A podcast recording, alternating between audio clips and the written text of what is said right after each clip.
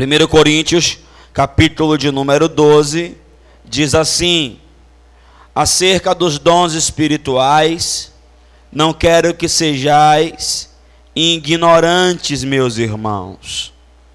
Queridos, é de supra-suma importância que nós tenhamos em mente que não há absolutamente nenhum assunto na Bíblia, ou melhor, não há nenhum lugar na Bíblia que nos indique ou nos estimule a ignorância. Muito pelo contrário. O, o, o, o livro do profeta Oséias, no capítulo 6 e no versículo 3, ele nos incita dizendo: conheçamos e prossigamos em conhecer o Senhor. Que? Porque em Oséias, capítulo 4, versículo 6, ou seja, anteriormente, o profeta assevera dizendo: O meu povo foi destruído porque lhe faltou conhecimento. Notem, o profeta não está dizendo que o que destruiu o povo foi o pecado. O profeta não está dizendo que o que destruiu o povo foi o diabo. O profeta está dizendo que quem destruiu o povo foi a falta de conhecimento. Mas logo à frente, em Oséias 6, versículo 3, que eu já citei aqui, ele vai dizer que tipo de conhecimento é esse? É o conhecimento do Senhor. Ele diz: conheçamos e prossigamos em conhecer ao Senhor. Nota-se então que conhecer a Deus é uma atividade de toda uma vida. Algumas pessoas vão para um seminário de quatro anos ou vai para uma faculdade e acham que conheceram a Deus porque estudaram sobre Deus. Não. Conhecer a Deus é uma obra de toda a vida, porque Deus é uma pessoa. Posso ouvir um amém? E é uma pessoa que se revela na proporção e na medida e na intensidade que nós o buscamos. Notem que o apóstolo Paulo, aqui em 1 Coríntios capítulo 12, ele fala que não gostaria que os irmãos fossem ignorantes. Só que não há ignorantes quanto ao saber, porque em 1 Coríntios, capítulo 1, versículo de número 7, o apóstolo Paulo diz: Nenhum dom vos falta. Notem, ele fala que a igreja ela vivia nos dons, se movia nos dons, ela abundava nos dons, e o apóstolo está dizendo que nenhum dom faltava naquela igreja. Então, a pergunta é: se não é ignorância quanto à existência, é ignorância quanto à, à prática, é ignorância quanto ao total funcionamento. Eu dei esse exemplo aqui, eu estou só tentando criar um, um caminho para a gente permear. Eu falei, por exemplo, alguns aqui, alguns aqui não, todos aqui sabem que existe esse instrumento chamado bateria. Aleluia? Pronto. Então você não é ignorante quanto à existência, você é ignorante quanto à funcionalidade. Amém? Amém. Segundo de Pedro 3, versículo 18, ainda diz assim: Antes crescer na graça e no conhecimento do nosso Senhor e Salvador Jesus Cristo. É importante, irmão, sabermos que os dons não funcionam e não se manifestam da mesma maneira. Cada um tem a sua singularidade. Então vamos lá. O apóstolo Paulo, ele traz uma lista dos dons espirituais. Essa lista está aí em 1 Coríntios capítulo 12, acompanhe comigo, versículo de número 8, que diz: Vamos ler a partir do versículo 7 para ter um entendimento mais amplo. Mas a manifestação do Espírito é dada a cada um para o que for, para o que for, para o que for útil. Porque a um pelo Espírito é dado a palavra de sabedoria. Se a sua religião permitir, você grifa na sua Bíblia, por favor, palavra de sabedoria. E a outro pelo mesmo Espírito a palavra de conhecimento. Tem traduções que tem aí palavra da ciência. E a outros pelo mesmo espírito a fé, marque fé. A outro pelo mesmo espírito os dons de curar. Notem, está no plural, os dons de curar. E a outro a operação de maravilhas. E a outro profecia. E a outro dom de discernir os espíritos, ou discernimento de espírito. A outro, variedade de línguas. Perceba que está no plural também. Ah, e a outro, a interpretação das línguas. mas um só é o mesmo Espírito que opera todas essas coisas, repartindo particularmente a cada um como como como ele quer. Notem, irmãos, que o apóstolo Paulo ele dá uma lista aqui de pelo menos nove dons espirituais. Pelo menos não, são nove dons espirituais. Catherine Kuhlman, uma grande evangelista, ela chegou a afirmar que existia mais de nove dons espirituais. Catherine Kuhlman foi a mulher que inspirou Benny Hinn. Foi ela que ministrou sobre a vida do Benny Hinn. Bem verdade que ela tem um grande legado espiritual. Mas eu não posso entrar por essa linha porque nós não temos evidências bíblicas. Nós temos que ficar com a palavra. Posso ouvir um amém? Aleluia. Toda vez que eu vou ensinar, eu me sinto um evangelista ensinando.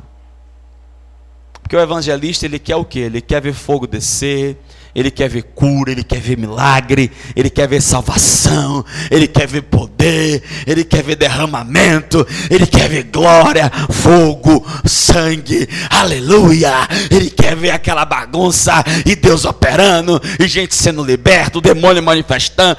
E aí, imagine você pegar uma pessoa e encaixotar dentro de uma aula. E os irmãos ficam calados com esses olhos duros em cima de tu. Toda vez que eu vou ensinar, eu me sinto evangelista, mas glória a Deus, né, irmão? Aleluia. Vamos lá então. Percebam que os dons espirituais são nove. Fala comigo, nove. O número nove na Bíblia é o número que dá o entendimento de frutificação.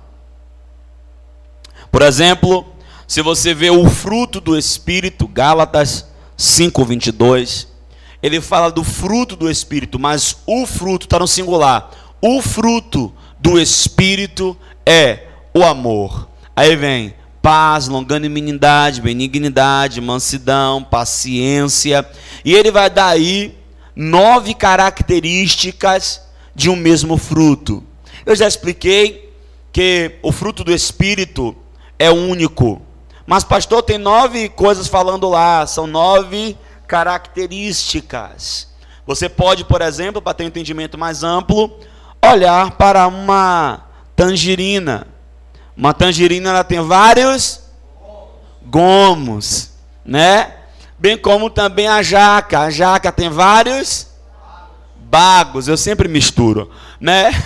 Então, do mesmo modo que a jaca tem vários bagos e ela em si é uma, como também a tangerina tem vários gomos e ela em si é uma, do mesmo modo também é o fruto do Espírito. O fruto do Espírito é o amor.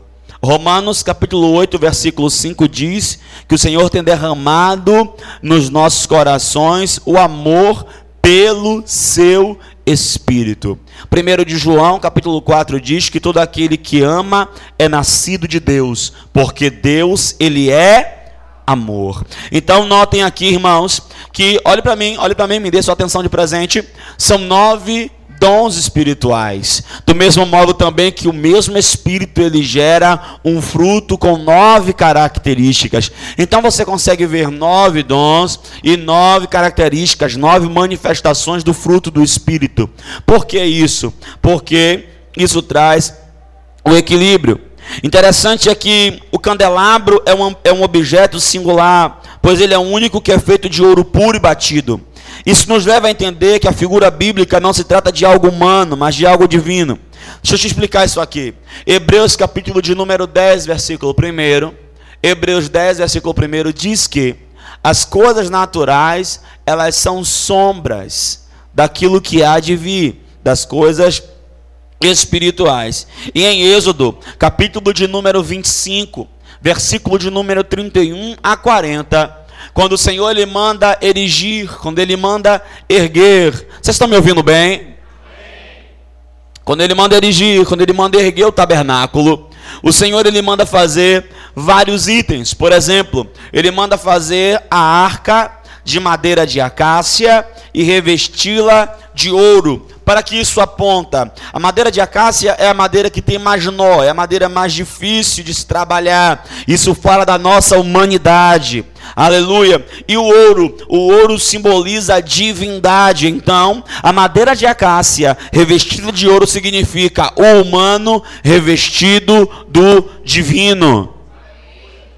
Aleluia. Os outros itens, por exemplo, a pia de cobre, cobre fala de julgamento. Prata, prata fala de redenção. Aleluia. Ouro aponta para o divino. Só que você vai perceber elementos em panos, as cores, cada cor, cada cor tinha uma simbologia, cada pele de animal. De maneira que quando chega para fazer o candelabro, a ordem do Senhor em Êxodo 25, versículo 31 a 40, é que o candelabro fosse todo feito em ouro puro e batido. Isso aponta para algo que não tem envolvimento humano. Isso aponta para algo que tem envolvimento única e exclusivamente divino. O que me chama a atenção é que no livro do profeta Zacarias, no capítulo de número 4, no versículo de número 1, Zacarias ele tem uma visão. E quando ele tem a visão, o Senhor pergunta: Zacarias, o que é que você vê? E a resposta é que ele vê um candelabro. E interessante é que ele vê esse candelabro, e quando ele o vê, a interpretação da visão em Zacarias 4, versículo 7 é oh, desculpa, 4, versículo 6, é que não é por força e nem por violência, mas pelo meu espírito, diz o Senhor. Então perceba que o candelabro, ele é uma figura nada mais nada menos do que do Espírito Santo. Interessante que o apóstolo São Paulo, quando ele escreve à igreja em Tessalônica, em 1 Tessalonicenses 5, versículo 19, ele diz: Não apagueis, não extingais o Espírito Santo. Aleluia. Isso me chama a atenção. É que Paulo parece que está fazendo alusão ao candelabro também. O candelabro, ele é aceso, ele ilumina e aquece todo o ambiente. O que me chama a atenção aqui, irmãos, olhe para cá, é que no candelabro ele tem a, a haste principal, como nós estamos vendo aqui, e três braços à direita e três braços à esquerda. O número 7 aponta para a perfeição divina. Posso ouvir um amém? amém. De maneira que, quando você vê aqui no candelabro, eu não sei porque está muito claro, mas você consegue ver esses desenhos aqui nas hastes? Vocês estão vendo? A ordem divina, quando mandou fazer o candelabro, é que colocasse amêndoas. E amêndoa também simboliza e aponta para a frutificação. Quando o profeta Jeremias, no capítulo 1, ele tem uma visão, o Senhor pergunta o que você vê. Ele diz que vê uma vara de amendoeira. Aleluia. E amêndoa na Bíblia aponta para a frutificação. Perceba aqui, existe a haste principal, mas aqui em cada braço existem três amêndoas. E se você contar, dá o total de nove amêndoas do lado direito e nove amêndoas do lado esquerdo. Isso aponta para quê? Para o equilíbrio entre os dons espirituais e o fruto do Espírito. Esse foi o plano de Deus para o homem. Deus ele quer que o homem ande nos dons, mas ele quer também que equilibre com o fruto. Deus ele quer que o homem ele ande e pratique os fruto, o fruto, do mesmo modo também que ele quer que o homem ande e pratique nos dons. Alguns irmãos discutem entre si o que é mais importante, os, o fruto ou os dons. Aí alguns dizem, os dons não salvam. Só que os dons não salvam. E que revelação veio agora? Os dons não salvam a pessoa, mas o dom salva os ouvintes. Salva ou não salva? Imagine o evangelista fluindo nos dons de curar. Ele levanta um aleijado, cego vê, o mudo fala. Você acha que quem está assistindo um milagre desse tipo, desse nível e nesse porte, não vai dizer que Jesus Cristo é o Senhor? Vai. Agora, os dons não salva quem? A pessoa que está sendo usada, a pessoa que está fluindo nos dons. Agora, o fruto não salva.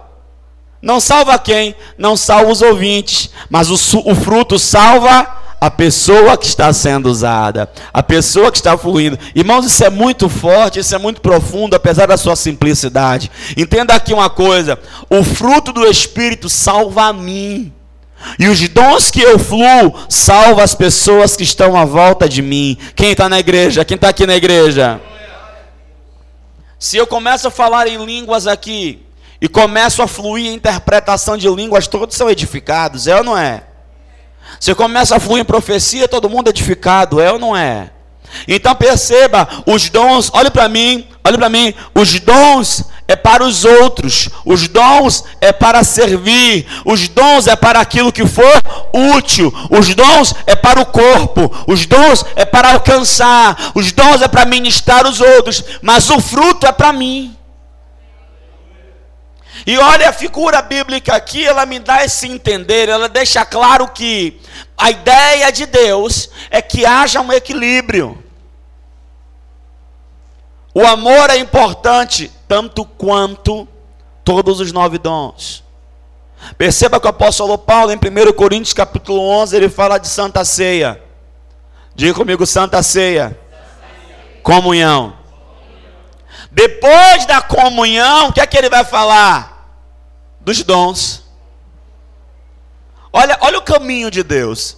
Eu acredito piamente que o Espírito Santo ele inspirou na divisão desse livro. Vocês acreditam nisso? O capítulo 11 fala de Santa Ceia, comunhão, intimidade. Fala para um homem se examinar, se enxergar.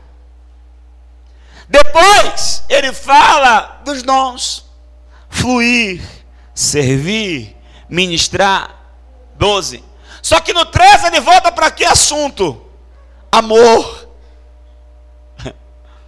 Aí no 14 de novo ele vai falar dos dons, profecia e línguas. Perceba, é um sanduíche, é um composto. Aleluia! É necessário que você, aleluia, flua nos dons. A igreja precisa disso nessa última hora. Do mesmo modo também que as pessoas querem, precisam ver o caráter de Cristo manifestado em você. Então, vamos lá. Uh, como eu dizia, o apóstolo Paulo ele está dando aqui um o Deus ele está dando um equilíbrio aqui nessa imagem, nessa figura que é o candelabro. E em 1 Coríntios capítulo 14, versículo 26, o apóstolo Paulo diz: Que farei, pois, irmãos, quando vos ajuntais, venha cada um. Olhe só, a religião gera pedintes. O reino gera adoradores. E olha a proposta. Olha qual é a ideia de Deus de culto. Eu vou para o culto para buscar minha bênção. Essa é a maior mentira que a religião inventou. Olha qual é a proposta de Deus de culto, irmão. 1 Coríntios 14, 26. Que farei, pois, irmãos? Quando vos ajuntares, venha cada um com um salmo, doutrina, revelação, língua, interpretação. Faça-se tudo para a edificação do corpo. Paulo deixa claro aqui que quando a gente for se reunir, tem que ter isso aqui, ó. Cada um com salmo. Salmo fala de cântico, de louvor. Você tem que vir, irmão, com cântico na boca. Posso ouvir um amém? Você tem que vir, a Bíblia diz que nós devemos entrar nos átrios do Senhor com cântico, não é assim? Celebrai com júbilo ao Senhor todos os moradores da terra, servir ao Senhor com alegria e apresentai-vos, olha a ordem, apresentai-vos a Ele com cântico, é o Salmo 100. Perceba, eu tenho que vir para a igreja, irmão, já cantando. Tem gente que vem para a igreja com a cara amarrada. Davi disse: Alegrei-me quando me disseram então, irmão, eu tenho que vir com alegria, eu tenho que vir com disposição de coração. Mas, pastor, num dia eu não estou alegre. Aí você fala que nem Davi, porque se abate dentro de mim a minha alma, eu ainda louvarei ao Senhor. Você tem que vir com alegria, aleluia, porque você está vindo para o lugar de descanso, para o lugar de refrigério, glória a Deus. Então eu tenho que vir com cântico, você já vem cantando lá. Né? Como a irmã canta. Tem uma irmã que estava tava sentada do meu lado, e aí o pessoal do louvor ministrando, a irmã começou a cantar, o pessoal começou a ministrar o louvor, e ela cantando do meu lado, e ela canta as letras todas erradas. Ela canta assim, ó, reza amor que enche as loucuras do meu ser. Mas ela está cantando ao Senhor, amém, irmão? Aleluia, está celebrando com júbilo ao Senhor. Irmão, nós temos que vir com o cântico. O que é que Paulo fala mais? Tem que ter doutrina. O que é doutrina? É palavra, é ensino. Irmão, eu tenho que vir para a igreja com uma palavra no meu coração. Eu tenho que acordar e guardar uma palavra no meu coração. Mas, pastor, estou vindo para o culto. Mas você tem que ter uma palavra. Eu acho a coisa mais ridícula, a coisa mais feia. É um ministro ter uma oportunidade, ou qualquer filho ter uma oportunidade. É porque eu não tinha uma palavra. Irmão, toma vergonha na cara, você tem que ter uma palavra. Fala amém, pelo menos, vai. Eu tenho que ter uma palavra e Deus tem uma palavra para você. Segunda-feira Deus tem uma palavra, você crê nisso? Terça-feira Ele tem outra palavra, na quarta outra palavra, na quinta outra palavra, na sexta palavra, no sábado mais uma palavra, no domingo também. Ele tem uma palavra, Ele tem algo a nos dizer, Ele tem algo a nos declarar, Ele tem algo a nos revelar, Ele tem algo a nos mostrar, Ele tem algo a nos revelar. E nós precisamos buscar isso. E a fonte de tudo isso está onde? Está na palavra. E ele fala o que agora? Ele fala que tem que ter cântico, tem que ter palavra, mas ele fala agora, ele usa o termo revelação. Línguas, interpretação de línguas, isso é igual a manifestação espiritual. Isso me dá a ideia de que, olhe para mim, me dê sua atenção, estou bonito pra caramba. Isso me dá a ideia de que, sabe qual é a ideia de Deus? Eu vou falar um negócio aqui agora que a galera pira, mas é verdade. A ideia de Deus é se manifestar em todos os cultos. Não vou falar de novo, talvez você não pode não ter entendido. A ideia de Deus é se manifestar em todos os cultos. Mas pastor, domingo de manhã a proposta é ensino. Como é que Deus vai se manifestar? Oh, indouto. Não lestes o que está escrito? Em João capítulo 3, quando Nicodemos vai encontrar com Jesus, ele diz assim: ó, mestre, sei que és mestre vindo de Deus, porque se Deus não fosse contigo, não se fariam os sinais que se faz através de ti. Irmão, a ideia de Deus é que a gente ensine e manifeste. Como assim, pastor? Vamos ensinar sobre cura. E aí, a gente ensina sobre cura e o pessoal vai embora para casa doente? A gente ensina sobre cura, vamos ministrar cura. A gente ensina a libertação, vamos ministrar? A gente ministra, ensina a libertação, vamos ministrar? A gente ensina a libertação e vamos ensinar? Ah, vamos ensinar de novo. A gente ensina a libertação e vai ministrar libertação. A gente ensina sobre o batismo com o Espírito Santo e vai ministrar o batismo com o Espírito Santo. Irmão, aquilo que a gente ensinar, Deus está proposto a fazer. É por isso que eu ensino vocês a prosperar. Pastor, peraí, ensina a prosperar, vamos prosperar? É, quando é que a gente prospera? Quando a gente dá, fala amém agora. Amém. Aleluia. Irmão, Paulo ele fala de revelação. Paulo diz assim: ó, quando você se ajuntar, venha com cântico, venha com doutrina, venha com revelação. Pastor, como é isso? O senhor quer me dizer então que lá em casa eu tenho que já ter já uma revelação pré-fabricada? Eu tenho que vir para a igreja, hum, eu vou chegar e vou dizer assim, hum, Olha vaso. Vaso, vaso, vaso, vaso, vaso, vaso. Não, querido. A revelação pode ser singular para uma pessoa, pode ser para a igreja, ou pode ser para você.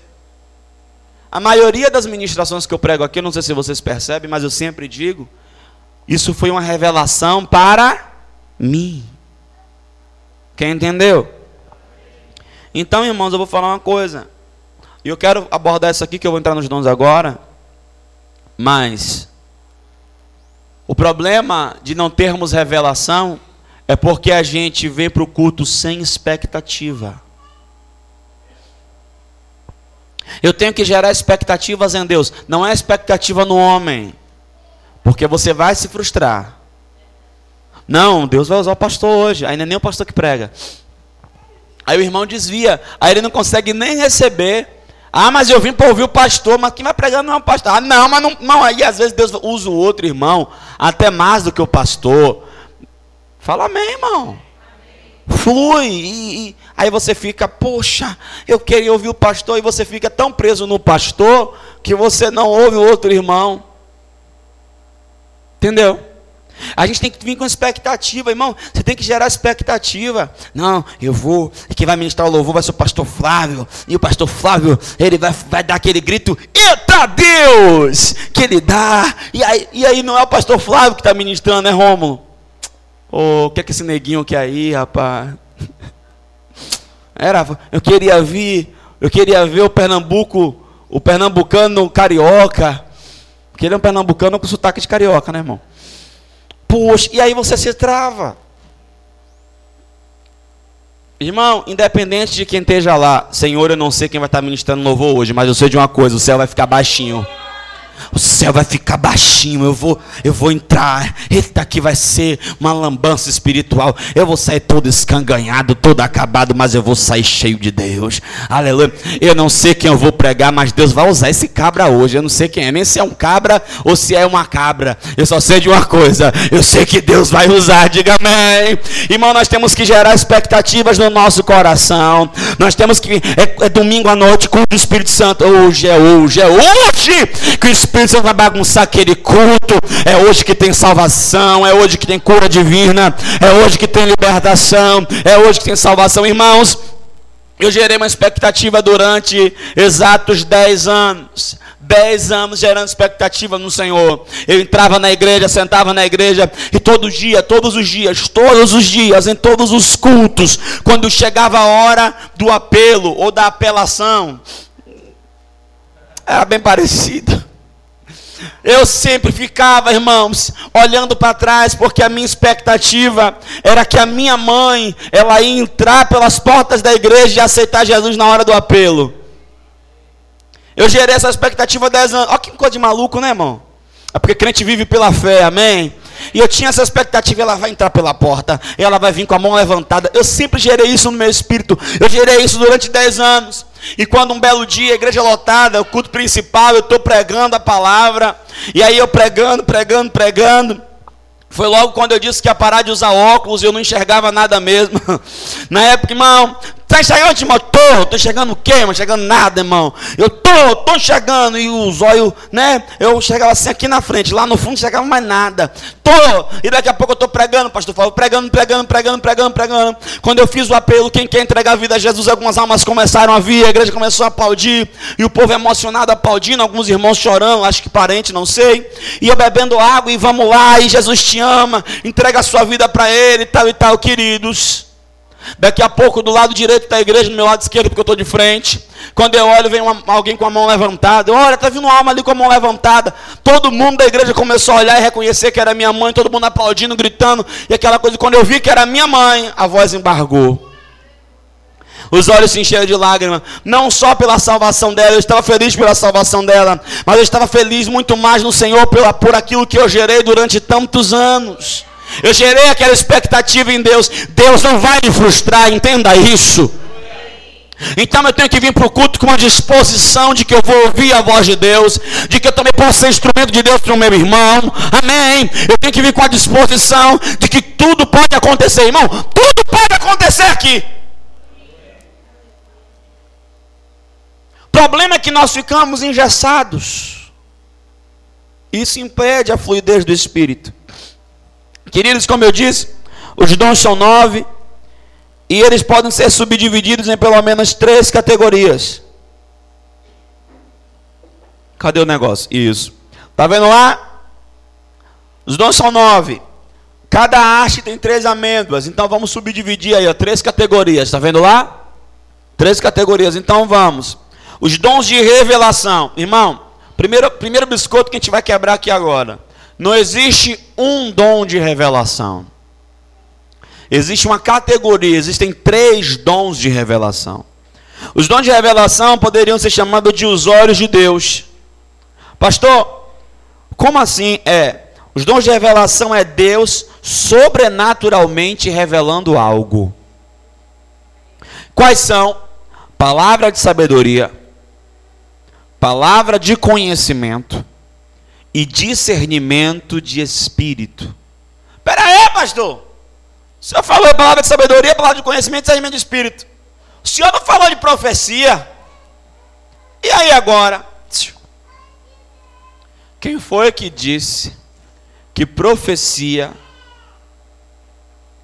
está falando de revelação? Mas profetizar já está dizendo. Profetizar. A gente vincula a profecia ao futuro, não é isso? Só que 1 Coríntios, capítulo 14, versículo 13, eu vou falar isso mais à frente.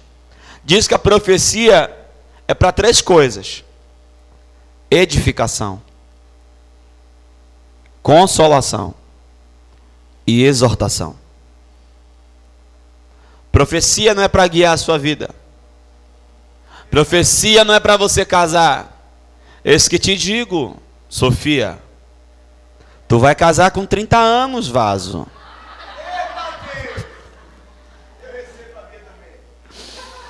Recebe por tabela, Bia. E a Bia de Abacuque também. Aleluia.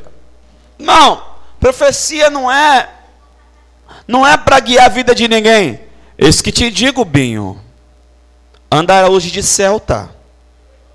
Hum. Mas eu não te quero de Celta, homem. Irmão, pelo amor de Deus. Profecia é para exortar, consolar e edificar. Olha para mim. E profecia sempre fala de algo presente. Se você olhar o ministério dos profetas, tá lá o rei querendo ir para guerra. Vou ou não vou? Deus é ou não é comigo? Vinha um profeta e dizia, vai. Ou dizia, não vai. Profecia sempre para algo presente. Eu estou querendo abrir um negócio, meu Deus. Tem que pagar o aluguel, tem que comprar a máquina, tem que fazer. Senhor, eu abro ou não abro esse negócio agora? Aí o Espírito Santo vem e fala: Eu sou contigo. Vai nessa tua força. Vou te dar vitória. Já preparei tudo. Aleluia! Hum, manto. Né? Então a profecia está falando de algo presente. E agora vamos, vamos quebrar agora não biscoito, vamos quebrar uma fábrica inteira. Pastor, eu quero casar e quero saber se esse varão é o meu. Está lá Kenia orando. Senhor, fala. É esse. É esse. Revela, Senhor. É esse. Mostra para mim, Pai. Se ele é o meu, ele vai para a igreja de azul. Irmão.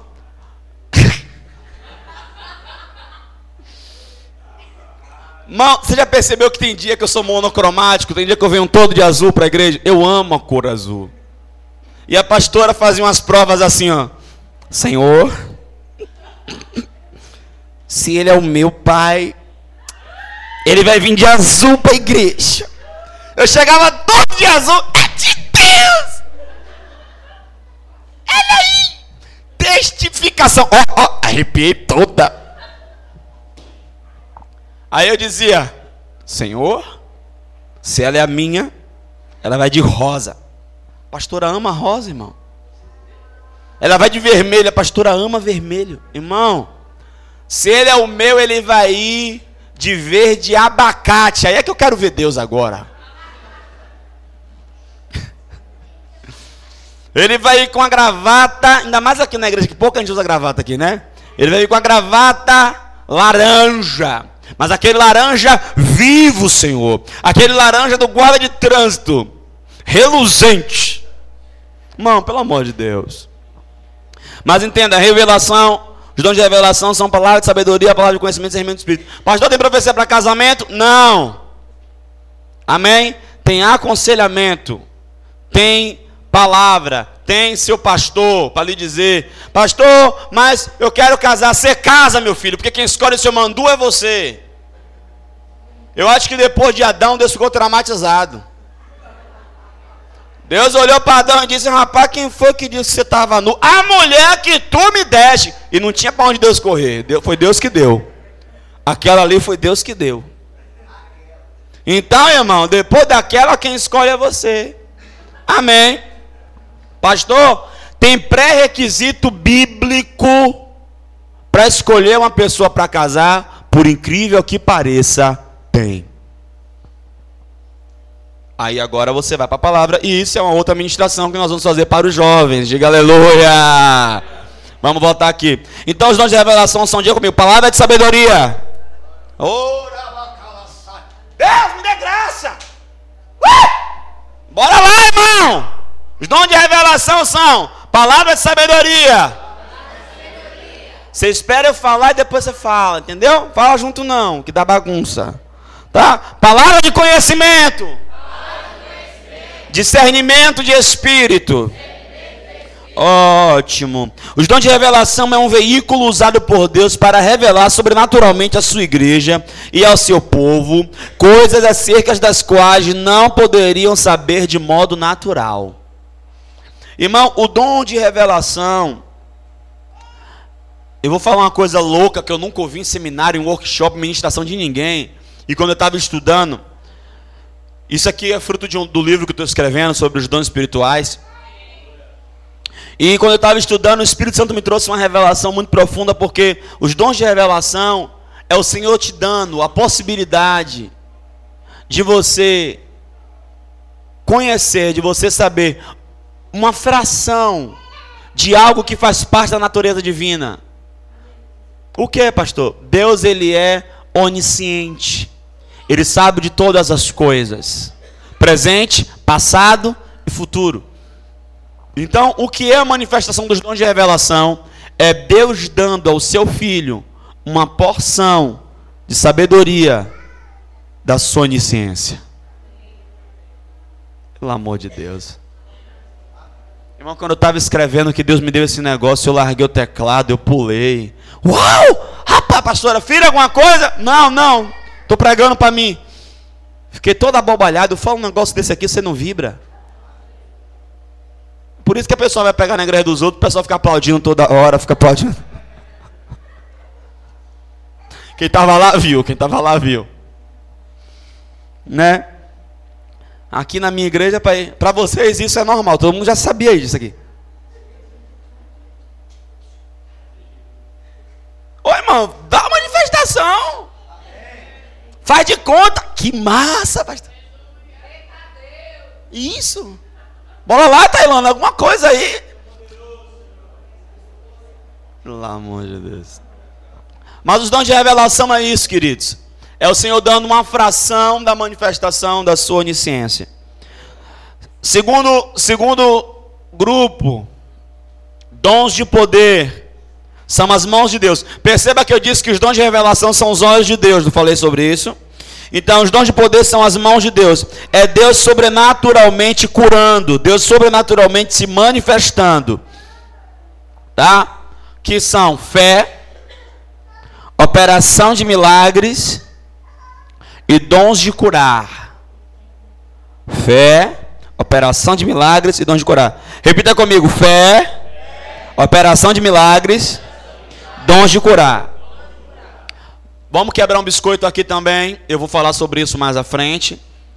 Primeira coisa, pastor, fé é um negócio complicado. Por quê? Porque Romanos 12, versículo 3 diz que ele deu a cada um uma porção, uma medida de fé. Né? Judas capítulo 1, versículo 3 fala que nós temos que batalhar pela fé que de uma vez por todas ele deu a todos os santos. Lá em Gálatas 5, 22 em diante, mostra a fé como um fruto do Espírito. Como é que agora a fé aparece como dom? Primeira coisa, você só acredita em Deus porque Deus te deu fé para você acreditar nele. a dizer que essa agora não foi boa. A moral. Tá puxado, velho. Vamos lá. Segunda coisa. É claro que a fé é um fruto do Espírito. O Espírito Santo ele está em você. Primeira coisa que ele vai gerar em você é fé. Porque essa é a moeda do reino.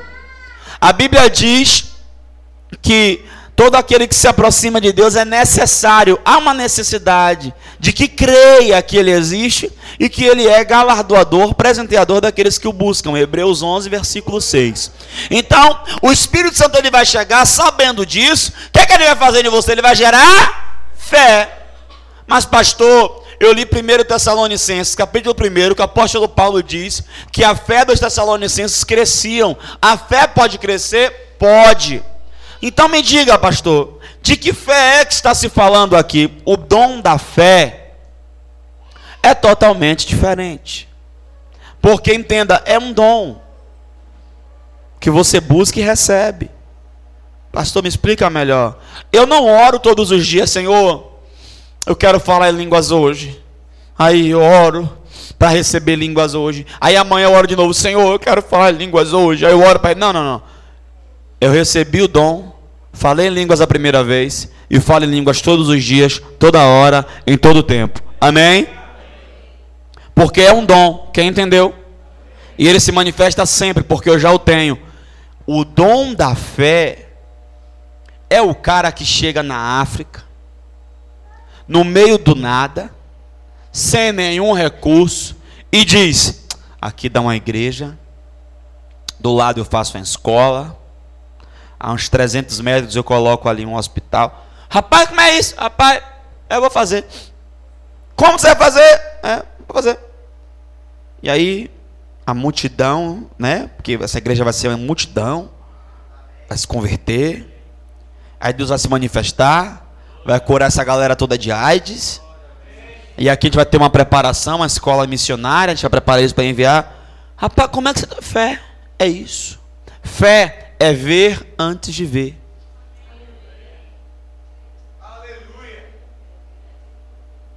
E o, o, o cara que flui no dom da fé, é uma, ele vê de uma forma estúpida, descabida ao natural, obviamente. Perceba que Jesus diz assim: ó, se, se você falar e crer no seu coração naquilo que você diz e não duvidar, você vai dizer a este monte, eu estou falando de Marcos 11, versículo 23 e 24. Como Jesus usa, ele, usa o pronome demonstrativo este, ele está apontando para o monte mesmo. Você vai dizer a este monte real: erga-te daqui e lance-te no mar, e assim vai se fazer. O dom da fé é algo tão estúpido, é algo tão grandioso, que Jesus está andando sobre as águas, ele olha para Pedro, Pedro diz, se é o Senhor mandou ter contigo, ele diz, então vem, Pedro vai, no meio do caminho Pedro olha para as circunstâncias, para o vento contrário, para o mar revolto, Pedro começa a afundar, e ele chama Pedro de homem de pouca Irmão, se é um discípulo meu que sai andando ali no farol da barra, eu mando drone, eu mando helicóptero, eu mando chama Globo, eu chamo todo mundo. Filma isso aí. Olha isso aí, Brasil. É filho da casa, discípulo da casa. Tá? Mas Deus três passinhos, mas Deus três passinhos sobre as águas. Mas o dom da fé é algo tão estúpido que Jesus não está. Ah, oh, você deu três passinhos. Não, meu filho, você afundou. Porque o nível de Jesus era muito alto, porque ele, ele funcionava no dom da fé. O dom da fé é tão estúpido que ele para e pergunta: 5 mil homens, fora mulheres e crianças, o que é que tem aí? Não, tem cinco pães e dois peixinhos. Me dê. E ele dá graças. Olha a oração, olha a oração. Olha a oração demorada. Pai, graça te dou. Pronto, alimentem a multidão. Aí nós vemos a operação de dois dons. Primeiro, fé. Segundo, operação de maravilhas. Porque botava a mão no cesto, tirava, saía pão. Botava a mão no cesto, tirava, saía pão. Botava a mão no cesto, tirava, saía pão. Botava a mão no cesto, tirava, saía pão. Então perceba, a fé é nesse nível. Agora, a fé não é a palhaçada de um bocado de irmão que diz: Não, eu vou comprar no cartão pela fé. Isso não é fé, isso é palhaçada. Porque se vai comprar no cartão pela fé, para que, que vai dividir em três vezes?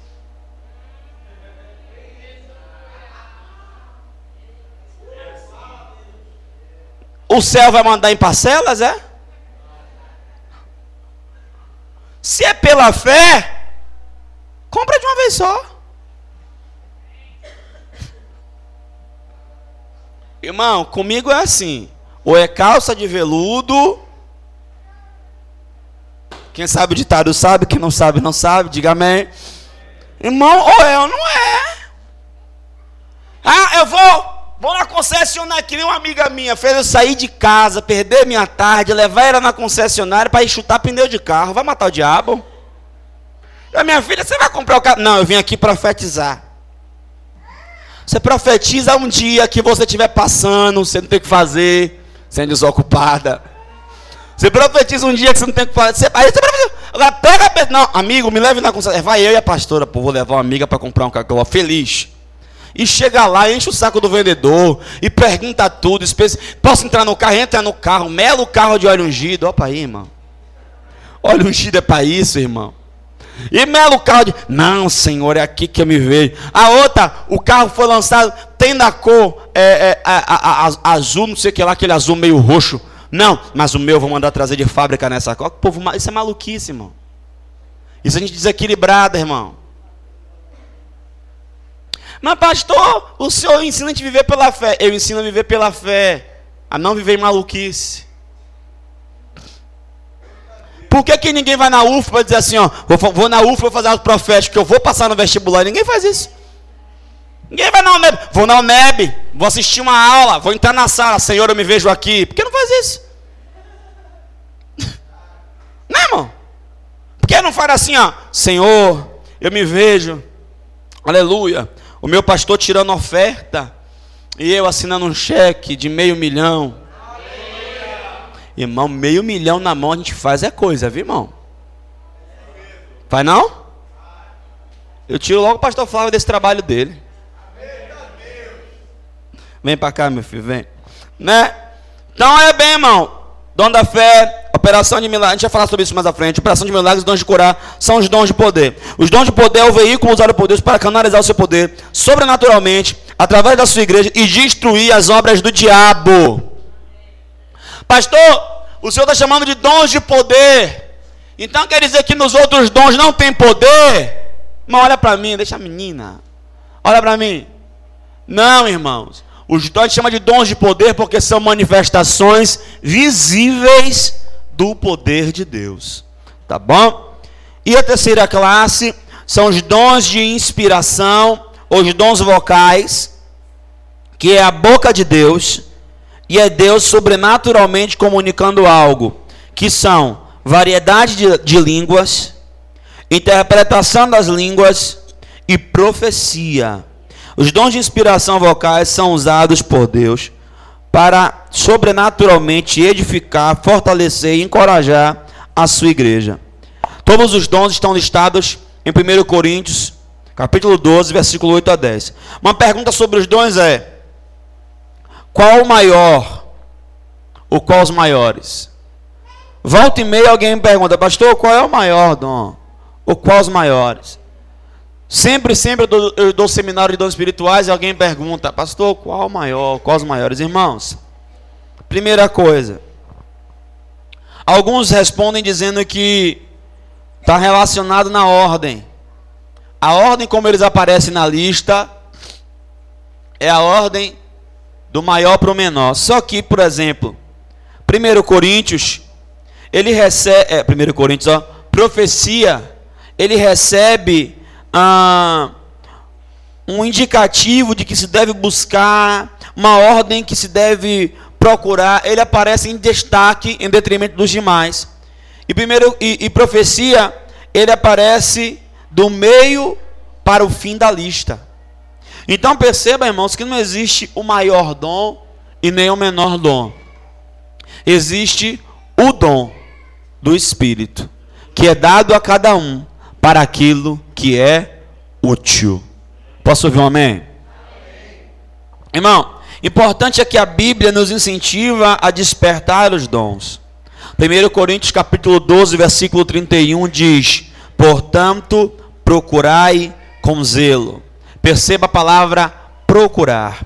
1 Coríntios 14, versículo 1 diz: Segui o amor e procurai com zelo os dons espirituais. 1 Coríntios 14, 39 diz: Portanto, irmãos, procurai com zelo. Vemos ainda a palavra, palavras tais como buscai, desejai. Logo, o entendimento aqui, irmãos, não é que os dons vão correr atrás de você. É você que tem que correr atrás dos dons. Amém. Um dia, conversando com uma senhora, ela é uma anciã, crente há muitos anos, eu perguntei: a senhora é batizada com o Espírito Santo? A senhora fala em línguas? Ela disse não. Eu prontamente, novo convertido, na época, perguntei: Por quê? Ela disse: Simples, meu filho. Se Deus quiser que eu fale em línguas, Ele vai fazer eu falar. Eu não tinha uma resposta como hoje eu tenho, bíblica, para dar a ela. Mas saí daquilo na minha cabeça, com aquilo na minha cabeça. Irmãos, Deus nunca foi e nem nunca será invasivo. É você que decide, é você que deseja, é você quem busca, é você quem procura. Os dons espirituais é resultado de uma busca, é resultado de uma procura, é resultado de um desejo, é, é resultado de você ir atrás. Quem está entendendo? Por quê, irmãos? Porque você precisa entender que a graça, a bênção, salvação, está tudo no pacote, amém? Foi tudo garantido a você. Agora, se você quer ser, não, não quer ser apenas um filho do reino, mas se você quer ser um agente do reino, e se você quer ser usado pelo reino e para o reino, você precisa buscar. Vocês entenderam?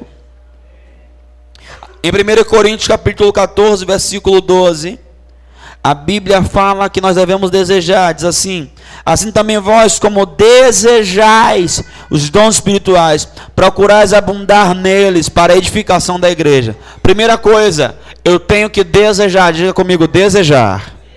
Diga desejar. Fale outra vez. Mais uma vez. Dizem que pregação de gordo sempre tem exemplo de comida. Eu não sou tão gordo assim, mas sempre falo de comida. Queridos, eu sou homem. Graças a Deus. Obrigado, Jesus. Senhores homens, ruiões! É muito bom ser homem. Eu sou homem. Eu não vou emprenhar.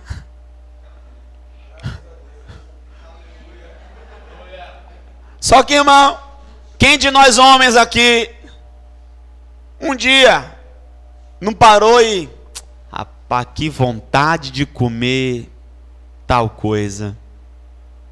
Não é verdade? Vocês não vão, porque quando é a mulher, todo mundo. Hum, a criatura nem fabrica mais nada, o pessoal tá. Hum.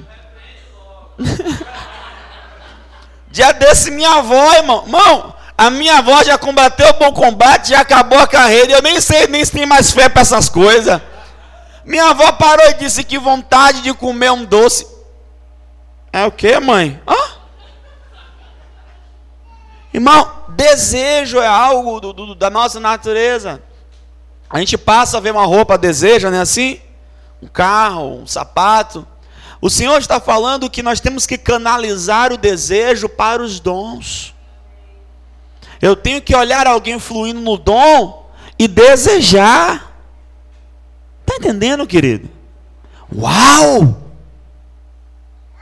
É isso que eu quero? Desejar. E olha o que o texto diz aqui em 1 Coríntios 14, versículo 12: Procurem abundar neles. Diga, eu tenho que procurar abundar nos dons. Pastor, o que é abundar nos dons, irmãos? É fluir mesmo. É fluir em profecia, línguas, interpretação, palavra de sabedoria, palavra de conhecimento, discernimento de espírito, dom da fé, milagres, dom de curar. Pastor, nove se deixar? Sim ou não? E aí agora a gente quebra mais outro biscoito. Pastor, é porque me disseram que a pessoa não pode fluir nos nove dons. Quem te disse? A Bíblia? Porque eu vejo vários exemplos na Bíblia de vários homens fluindo nos nove. Paulo é um exemplo, Pedro é outro exemplo. Tá? Então, a gente tem que procurar abundar nos dons mesmo, irmão. Agora, ó para que é os dons? Para a edificação da igreja. Amém. Irmãos, entenda uma coisa. Deus ele tem água para o sedento, ele quer fluir. Isaías 44, 3 diz que ele derramaria água sobre o sedento. Deus não vai derramar água para quem não quer água. Deus não quer desperdiçar. Deus vai derramar água para quem tem sede. Então, queridos, nós temos que buscar. Irmão, agora olhe bem. A primeira coisa que eu tenho a desejar. Esse aqui é o caminho para os dons, ó. Qual é o caminho para os dons, pastor? Vamos lá? Um passo de cada vez. Primeiro passo, desejar. Irmãos, eu vi a galera falando em línguas na igreja, eu ficava, é isso que eu quero. Aleluia. E aí eu desejei. Eu quero esse negócio também, eu acho tão bonito. E tinha uma missionária, a missionária Lourdes. Ela falava umas línguas estranhas, mas tão estranha, tão estranha, tão estranha. Mas bem bonita, que parecia que ela estava falando um idioma. Lariti, lariti, lariti, lariti, lariti. E eu olhava ela falando aquelas línguas. É porque quando você chega de um determinado lugar no dom, que você começa a fluir na interpretação, a língua muda. Irmão, falar de dom para quem não provou é complicado, porque é um negócio que é só para quem experimentou. Mas quem já interpretou línguas, percebeu que depois ele não falou línguas como falava antes. Eu estou me sentindo agora um peixe fora d'água. Mas tudo bem. A gente chega lá. Amém? E Lourdes falava, interpretava e eu não sabia. Quando eu passei a interpretar, eu passei a entender. Eu falei, é por isso. Perceba que pessoas que não interpretam, elas, elas falam palavras soltas. Pessoas que interpretam é como se elas falassem uma frase inteira. É como se elas falassem é como se estivesse conversando, falando muita coisa. Você olha assim, parece, parece até que tem sentido, né? Dificultou agora. Vamos continuar o seminário que no final você vai falar e vai interpretar. Fala bem. Após. Então a primeira coisa é o desejo. E o segundo passo é a procura. O desejo vai te conduzir à busca. 1 Coríntios 12, 31 diz: Portanto, procurai com zelo os melhores dons Aleluia. Eu tenho que buscar, irmão. Eu tenho que procurar. Pastor, e agora, pastor? 1 Coríntios 12, 31. Você falou aí, ó. Procurar com zelo os melhores dons. E agora, pastor? Tem o melhor e tem o pior? Obviamente que não. Agora, aquilo que é melhor para mim não é melhor para você. Como assim? Aí agora eu tenho que fazer aqui um paralelo com os ministérios. Efésios 4, versículo 11 diz que ele mesmo deu uns para apóstolos profetas, evangelistas, pastores e mestres, buscando o aperfeiçoamento dos santos. O que, que é isso? Isso aqui está falando dos dons ministeriais. Diga amém. Vamos lá, abre a mãozinha. Irmão, quando a igreja tem os cinco ministérios funcionando, é a mão de Deus funcionando na terra. Amém. E nós teremos isso aqui. Eu posso ouvir outro amém? Então, olhe bem, um apóstolo. Vamos lá, apóstolo. Faz. Outra vez. Profeta. Evangelista. Pastor. Mestre. Vamos lá. O apóstolo, porque o apóstolo ele toca nos outros dons. Ele toca nos outros dons. Ele não é especialista em nada, mas ele toca. Ele flui no profético, ele flui no evangelístico, flui no pastoral, flui como mestre. Ele toca nos outros dons. Mas ele não é especialista em nada. É um clínico geral. Quem está entendendo? Né? O médico dizem que médico clínico geral é o seguinte: você vai nele, ele hum, procura um dermatologista. ele não faz nada. ele passa um remedinho e, ó, procure um ortopedista, né? Ó, procure um oftalmologista. O apóstolo, ele sempre vai te conduzir para o especialista da área. Eu estou precisando ser pastoreado. Ó, vai para o pastor. e precisando conhecer as coisas. E não, sem entendimento. Hum, procura o mestre. Sabe? Aleluia. E o apóstolo tem uma, uma bênção, é que ele flui no dom ministerial até que aquele ministério apareça no corpo. Quando o ministério aparece, ele para de fluir. Pastor, como é que eu sei? Deixa para lá, eu não posso fazer essa pergunta agora, senão vai gerar confusão. Vamos continuar. Profético, a gente bota o profético como esse dedo porque o profeta, ele indica a direção de Deus. Profeta não é aquele que flui no dom de profecia. Há uma diferença entre o dom de profetizar e o ministério profético. Daniel, ele nunca disse assim, diz o Senhor. E era profeta. Daniel fluiu em discernimento de espírito. Mas mais para frente nós vamos estudar mais. Amém. Ministério profético. Dom de profecia singular. Dom de profecia é Deus te usando para alguém singular. O ministério profético é para o corpo, é para a nação, é para a cidade. Quem entendeu? O evangelista a gente coloca como esse dedo porque ele é o maior de todos. Não, é porque ele está sempre olhando para fora. Evangelista ele tem uma revolta. Ninguém na igreja trabalha. Tem que enviar missionário. O povo está morrendo. As almas estão indo para o inferno. A igreja não faz nada. O evangelista é o cara que sempre acha que ninguém trabalha na igreja. Não, ninguém faz nada. O povo está morrendo. Vamos para as ruas. Olha as prostitutas. Meu Deus, ninguém faz nada. Vamos para o presídio. Temos que trabalhar. Esse povo, todos esses crentes gordo, tudo engordando, tudo obeso espiritualmente, não fazem nada. Oh, irmão, isso é coisa, é conversa de evangelista. Você vai na igreja do evangelista, sabe o que, tem lá na igreja do evangelista? Campanha.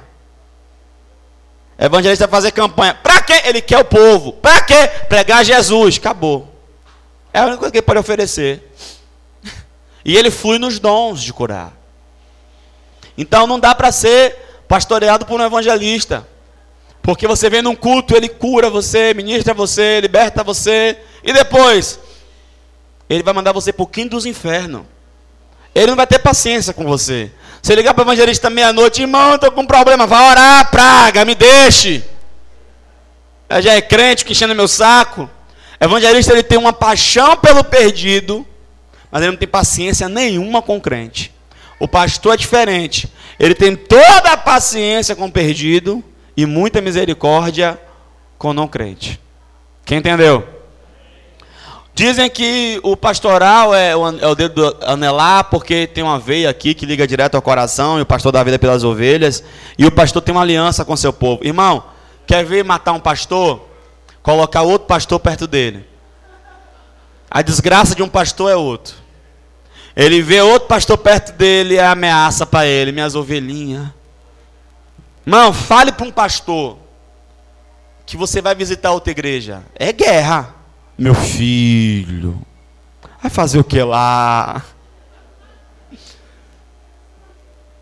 Então você já percebe que você não está sendo pastoreado por um pastor. Quem já entendeu? O quê? Aonde é? Quem está pregando? Que evento é esse? Oh Senhor, pastor. Então, pastor, ele tem uma aliança mesmo, seu povo, tá? E dizem que o, o, o mestre é o dedo mínimo, porque ele entra em lugares que os outros não entram. O pastor ele tem que ser apto para ensinar. O que é que o pastor faz? Pega a banana, arranca a banana, descasca a banana e te dá. E o mestre pega a banana, arranca a banana, descasca a banana, amassa a banana, bota farinha láctea, bota Neston, bota, bota chocolate, bota leite em pó, ainda chega, ainda faz aviãozinho, abre a boca, tum. Esse é o mestre. O mestre ele tem uma graça de simplificar os assuntos mais complexos. Então perceba, são cinco ministérios. O que isso tem a ver, pastor, com os melhores dons? Tudo. Porque ministério é como se fosse profissão. E cada profissão tem a melhor ferramenta para ele. Cara pega, dá essa volta toda para explicar o negócio e a reação é essa.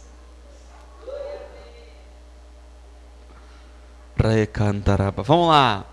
Por exemplo, qual é a melhor ferramenta para o mecânico? Chave de roda, macaco. É ou não é? É a melhor ferramenta. Quem está aí no culto ainda? Melhor ferramenta para um carpinteiro martelo, serrote, formão. Melhor ferramenta para o pedreiro: colher de pedreiro, nível, linha, sarrafo, pá, inchada. Melhor ferramenta para quem? Quem? Quem? Para açougueiro, faca, tem aqueles ganchos, né? E por aí vai. Perceba, cada um tem a melhor ferramenta. Pera aí, pastor. Se cada um tem a melhor ferramenta, o senhor quer me dizer então que o dom indica o ministério? Óbvio! Do mesmo modo que as ferramentas indicam o profissional. Quem entendeu? Você olha para as ferramentas da pessoa, você diz: não, pô, engenheiro. Melhor ferramenta para o engenheiro, tudo. E os caras inventam arte, é sério. Confia no que eu estou dizendo. Você olha as ferramentas, não, aqui é um tacógrafo que trabalha aqui. É ou não é? Ó, oh, pastor, mas peraí, então a melhor ferramenta. E línguas estranhas? É a melhor ferramenta para que ministério? Línguas estranhas que nem computador. É a melhor ferramenta para todo mundo. Aplaude a Jesus aí, irmão, vá. Aqui tem que ser forçado, aqui é assim. Não, aqui. Você que está ouvindo em casa, quando você estiver num culto, não se comportem assim. Tá? Amém? Então, olhe bem. O caminho é, é o desejo, o desejo vai me conduzir à procura e à busca. Amém?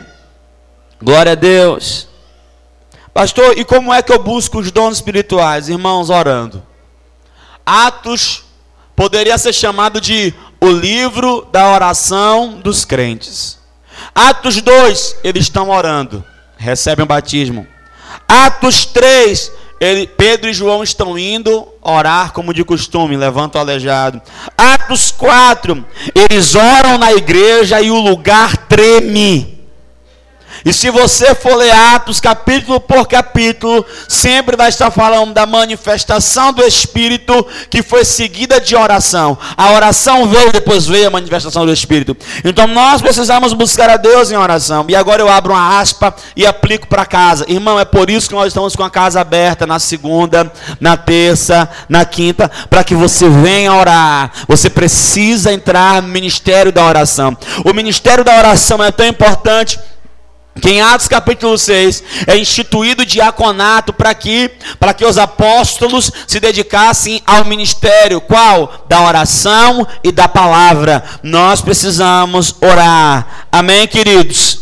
Glória a Deus.